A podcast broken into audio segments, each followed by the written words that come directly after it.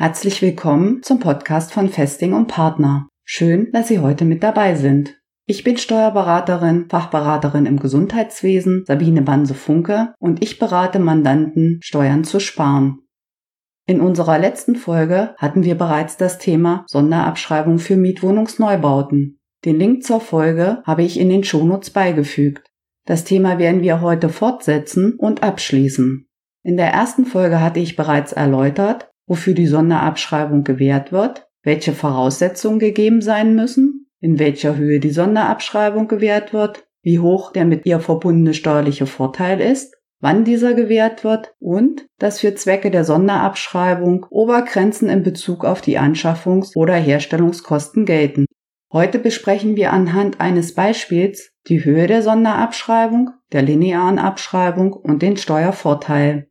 Wir beleuchten zusätzlich einzuhaltende Fristen und Besonderheiten. Gibt es weitere einzuhaltende Fristen und Besonderheiten für die Sonderabschreibung bei Mietwohnungsneubauten? Die Sonderabschreibung wird dauerhaft nur gewährt, wenn die Wohnung im Anschaffungsjahr und in den folgenden neun Jahren der entgeltlichen Vermietung zu Wohnzwecken dient.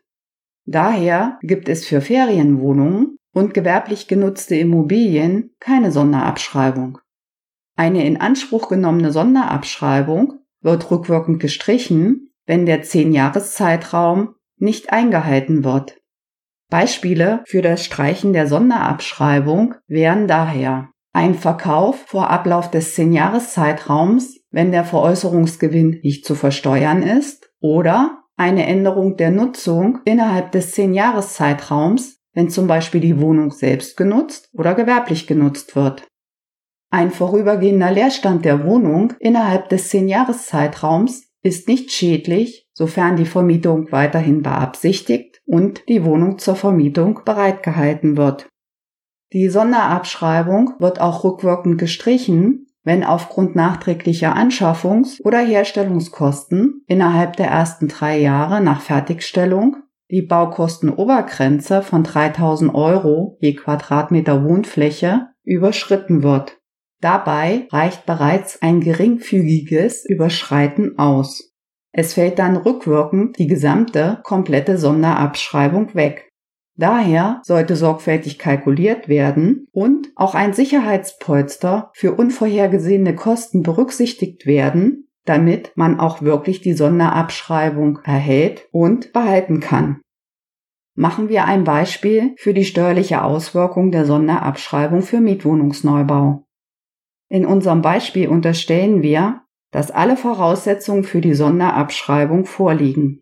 Es werden drei Wohnungen mit jeweils 80 Quadratmeter Wohnfläche gekauft, also insgesamt 240 Quadratmeter Wohnfläche.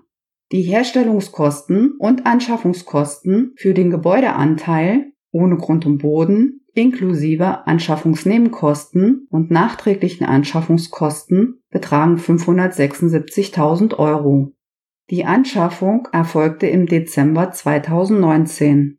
Bei Anschaffungskosten von 576.000 Euro für das Gebäude und 240 Quadratmeter Wohnfläche sind das 2400 Euro je Quadratmeter Wohnfläche. Die Sonderabschreibung kann also grundsätzlich in Anspruch genommen werden, da die Obergrenze von 3000 Euro je Quadratmeter Wohnfläche nicht überschritten ist. Für die Sonderabschreibung sind lediglich maximal 2000 Euro je Quadratmeter Wohnfläche begünstigt. Bei 240 Quadratmeter Wohnfläche und 2000 Euro maximaler Begünstigung je Quadratmeter Wohnfläche ergibt sich eine Bemessungsgrundlage für die Sonderabschreibung von 480.000 Euro. Jährlich sind bis zu 5% Sonderabschreibung möglich. 5% von 480.000 Euro ergeben eine jährliche Sonderabschreibung von 24.000 Euro. Die Sonderabschreibung in der maximalen Höhe für vier Jahre beträgt 96.000 Euro. Zusätzlich wird die lineare Abschreibung ab Dezember 2019 gewährt. Die lineare Abschreibung für 2019 wird nicht mit dem vollen Jahresbetrag gewährt, da die Anschaffung erst im Dezember erfolgte. Im Gegensatz zur Sonderabschreibung wird die lineare Abschreibung für die gesamten Anschaffungskosten des Gebäudes von 576.000 Euro gewährt. Bei 2% jährlicher Abschreibung beträgt die normale lineare Abschreibung 11.520 Euro jährlich. Ein Zwölftel davon werden für 2019 in Höhe von 960 Euro gewährt. Für 2020, 2021 und 2022 wird der volle Betrag von 11.520 Euro gewährt. Fassen wir unser Beispiel für die Abschreibung, Sonderabschreibung und den Steuervorteil zusammen.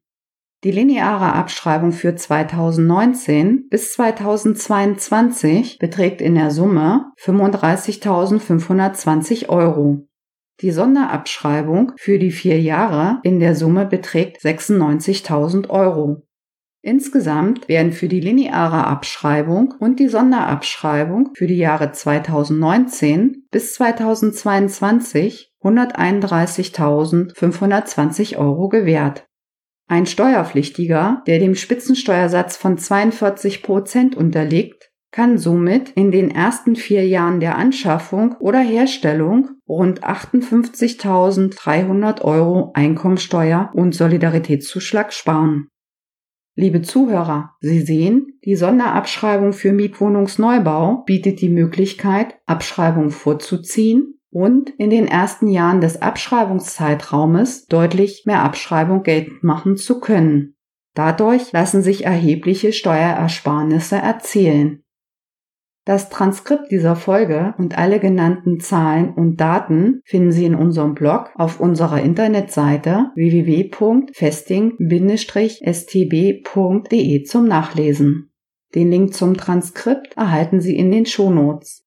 Sie wollen die Inhalte des Podcasts und des Blogs mitgestalten? Dann schreiben Sie mir gern eine Mail mit Anregungen, Fragen oder Themenwünschen an podcast.festing-stb.de.